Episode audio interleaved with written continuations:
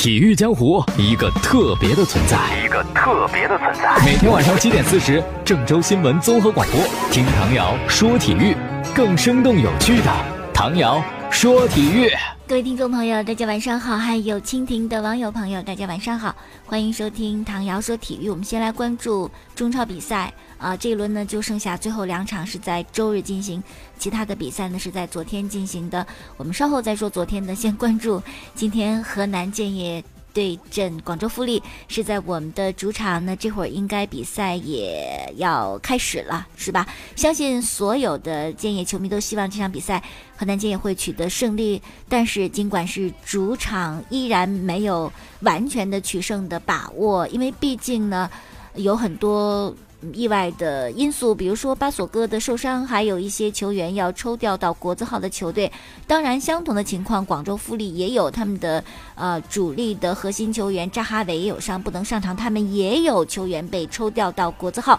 所以说呢，虽然这场比赛我们有不利的因素，但是依然是要保持信心，要相信自己，要克服困难，因为真的是太关键了，最后的五轮比赛啊，所以说。目前的形势吧，联赛还剩五轮，真的是时间不等人。河南建业水深火热当中，每场比赛都是非常以严峻的考验。那之前那一轮呢，真的是要感慨运气实在是太好了。我们在客场零比一输给北京人和，当时很害怕啊，重庆怎么样，贵州怎么样？结果呢，两支球队，我们的两个保级的直接对手也没有赢，所以说呢，分差没有进一步的扩大。但是侥幸可能只有一次，运气也不会经常伴随你，所以剩下的我们不能还靠啊，别人也不赢啊，我们不赢，他们也怎么怎么样，一定要自己救赎自己，而不是去等待对手犯什么错误。那么这场关键的比赛之前，建业队的情况是怎么样的呢？巴索戈有伤，但伤病有明显的好转。伊沃呢可以重新上场比赛。龙威、龙城、钟进宝呢是足协的集训啊，所以说呢要缺席这轮联赛，包括以后联赛也都缺席了。王少元是累计四张黄牌，所以这轮不能上场。还有胡敬航也是被抽调到国字号的球队啊，国奥队，所以缺席本场比赛之下少了五个人啊。而且基本上都是球队的主力球员，所以说我们在，呃人员齐整方面是受到了一点影响。当然，我们刚才也谈到了，富力也是啊，基本上就没有锋线球员了。肖智红牌停赛，张哈维也不能上啊，他们的状态也非常的尴尬。所以呢，就是华山一条路，看河南建业在这样的一种状态之下，是不是可以逼出自己的潜能。好了，说说昨天比赛的情况，重庆呢是四比四平了河北华夏幸福。这样的话呢，因为他之前比我们是多两个积分嘛，如果我们这场比赛踢平，依然比他少两分。如果我们赢的话，将反超重庆，排在倒数第三的位置，啊，这是一个好消息。但是贵州呢，三比零胜的大连一方，贵州怎么到了比赛最后时刻，好像绽放出了不一样的自己哈？那这样的话，我们原来是比他多四分儿。如果这场比赛我们不能赢的话，就将只比他多一分，很危险了。以前觉得把贵州踩得死死的，现在可好，是吧？所以说呢，这场比赛真的河南建业没有退路，也没有第二种选择，赢球在主场赢球是唯一啊要坚信的这样一个目标。那是不是可以做到呢？还有恒大，哇，六比一胜的北京人和现在。自打输了上港那个补赛之后，恒大非常的不得了，进球如实草芥，是吧？两三个就轻轻松松，实在是高兴了，进他五六个也是好像必然的事情啊。恒大也是这个最后时刻拧成一股劲儿去要追啊，要赶超上港。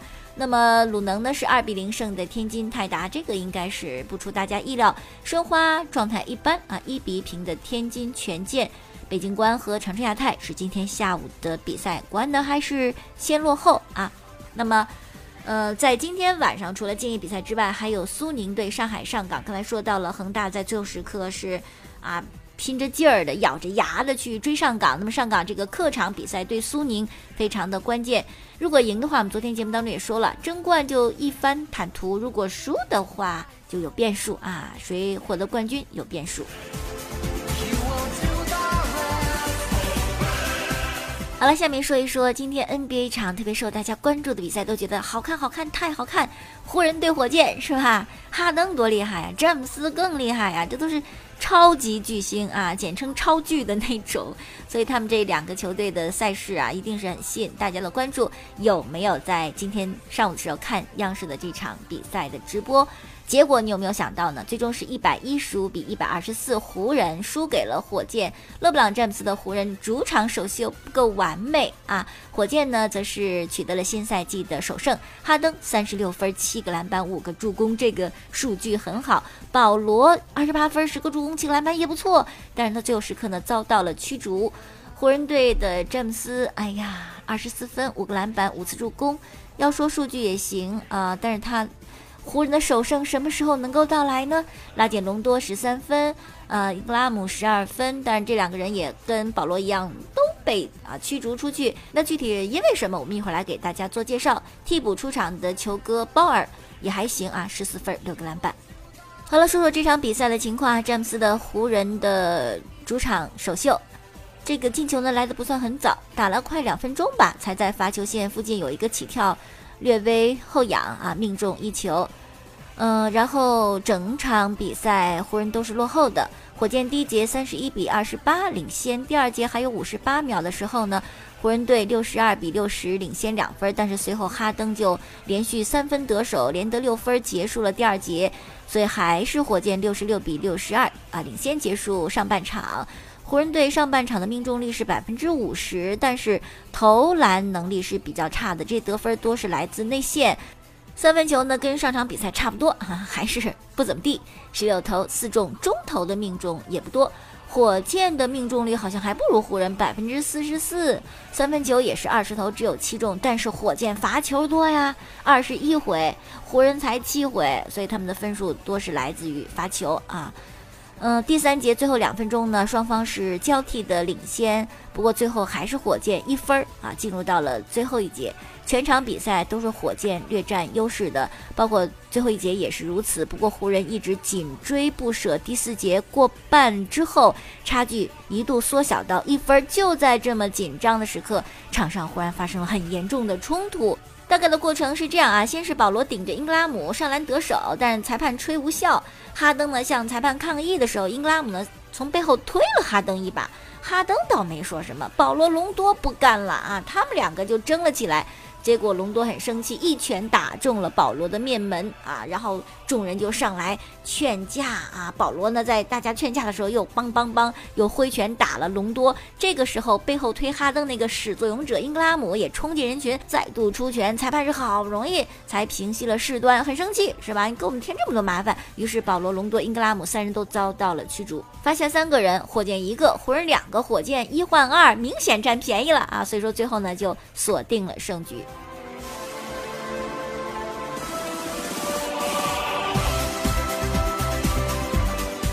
好，下面该说什么呢？说点热闹的，对吧？就是为什么比赛当中会有冲突？克里斯保罗和拉简隆多上演全武行啊！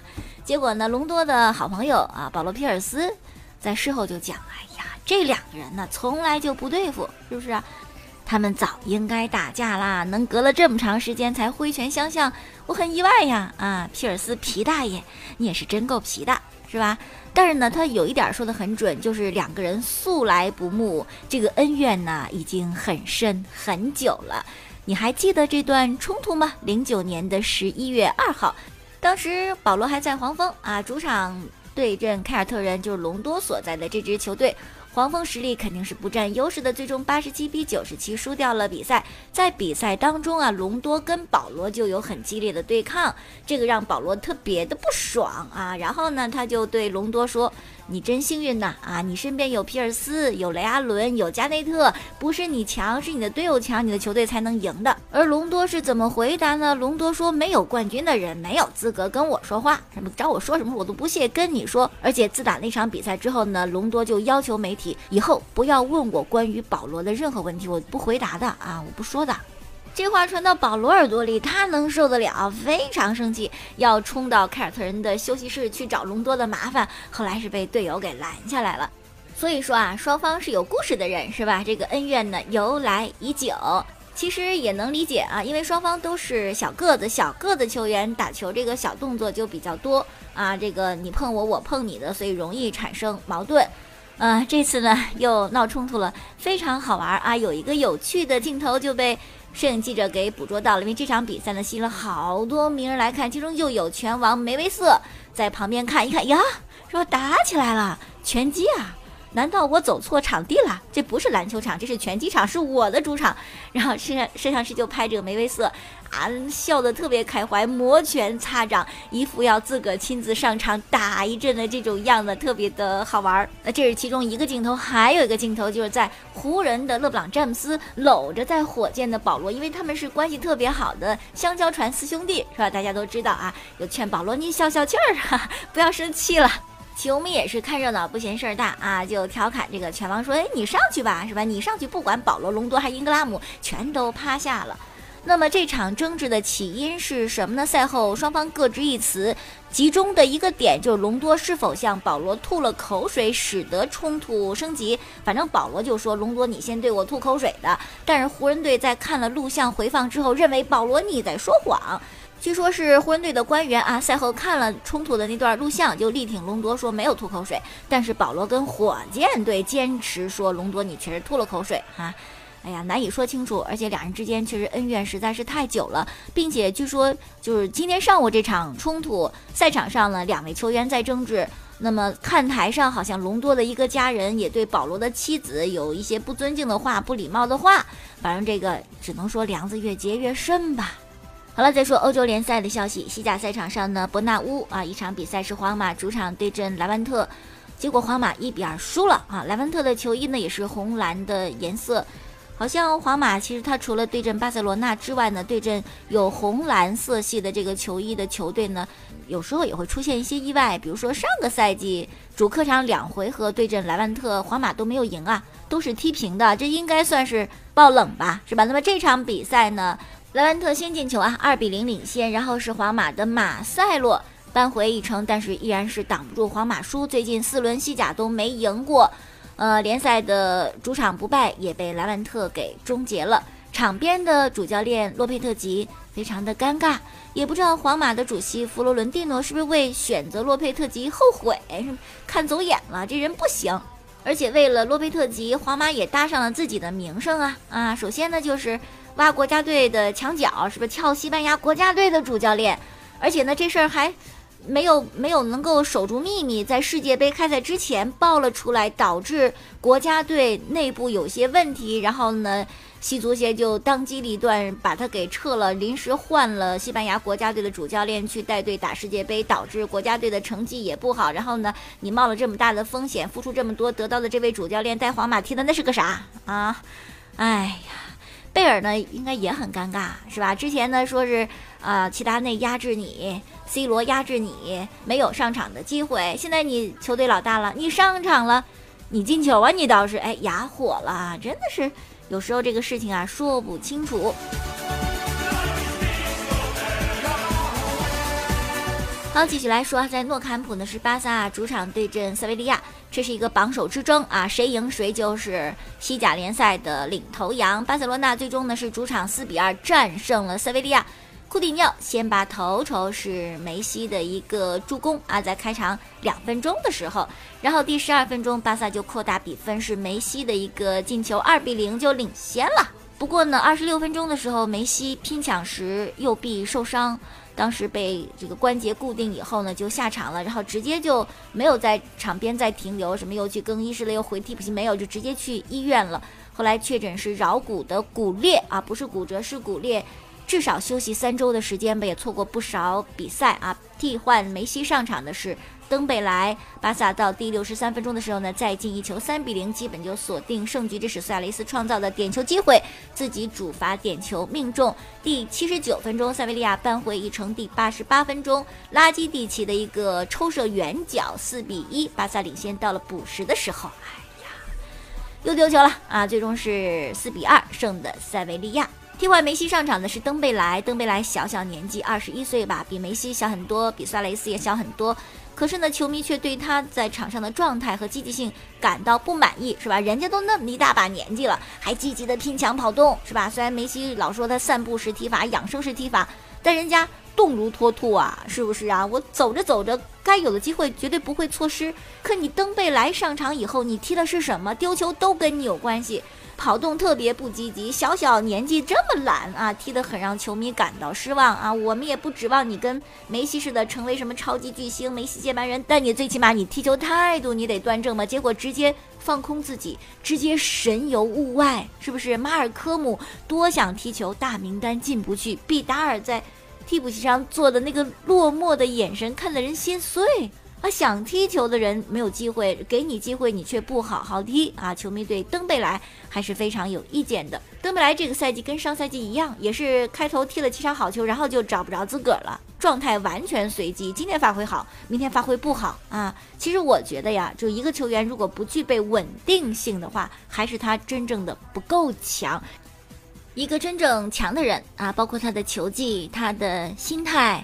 等等，他是可以控制好自己的，他是可以让自己持续有非常好的发挥的啊。小有的这种啊低谷呢，这是正常的啊。但整个来讲呢，他是可以左右自己的。只有当你不够强的时候，不是真正强的时候，那你你有时候会会凭感觉啊，你感觉对了，你这场踢好了；感觉不对，你踢不好了，或者就是你还不能够，呃，强到你可以适应所有的位置。可以很好的跟任何队友去融合啊，这些都会阻碍你保证你的状态，所以登贝莱呢应该还有很多的进步的空间吧。那么再一个事儿呢，就是巴萨的门将特尔斯根在这场比赛当中发挥的超级好，如果不是他的话，巴萨也许会赢，哈哈，但是也许不会赢。呃，关于特尔斯特根的很多球迷看了他这场比赛，就说完全可以成为德国国家队的国门。但是德国国家队的门将呢是诺伊尔，诺伊尔啊也是把这个位置把握的牢牢的，基本上别人没有机会。可是现在呢，由于特尔斯特根非常好的表现，包括诺伊尔状态的起伏，以及好像呈现了下滑的趋势，现在关于他是不是可以稳稳当当就。做德国国门啊，有一些不同的看法。比如说，德国队著名的足球名宿马特乌斯，他就讲说，勒夫应该启用特尔斯特根啦。特尔斯特根完全有能力顶替诺伊尔，成为德国第一门将，是吧？他在巴萨经过那么多的锻炼，世界级的啦，应该在大型比赛当中登场。除了德国名宿之外呢，球迷也对诺伊尔呢有一些看法。比如说，在呃这届世界杯上。德国和韩国那场比赛，第二个丢球，德国队的第二个丢球，大家就觉得诺伊尔呢显得比较自大，也比较自私。此外，还有一些小细节，比如说对手一进球他就举手抗议，说你这种想法也是不对的，是吧？再者呢，就有段时间状态真的很差，却依然是在德国队打主力呢，这样呢对其他的门将不够公平。好，最后我们说到的是英超的一场非常好看的比赛，曼联对阵切尔西的红蓝大战，双方呢又战平了二比二啊。曼联是有点冤，第九十六分钟的时候一一直还领先呢，是吧？二比一，但最后时刻呢被切尔西绝平，追成了二比二。这三分客场三分，眼看就变成了客场的一分。穆里尼奥呢特别的不服气，在比赛之后就说是吧，这个我们应该是能赢的啊，我们理应获胜，而且质疑裁判补时时间太长了。那这场比赛呢，穆帅是很很窝火的，很憋气。因为之前嘛，就赛前发布会他就讲了，说我重新来到切尔西的主场，我特别的这个想念当年啊，曾经我在这儿执教非常愉快，这是我的主场，这是我的球迷。但这番示好呢，没有让切尔西球迷领情，在比赛的时候他们就怒骂穆里尼奥，穆里尼奥特别的生气，好像还挑衅了切尔西的助教。后来穆帅也道歉了啊，但是他就很难过，觉得没有得到切尔西球迷的尊重。好了。今天我们就说这么多了，感谢大家收听。呃，曾经的节目录音呢是在蜻蜓 FM 上搜索“唐瑶”两个字，找唐瑶说球可以回听。每天晚间七点四十关注郑州新闻综合广播播出本档节目。我的微信公众号您搜索“唐瑶说体育”。明天我们再见。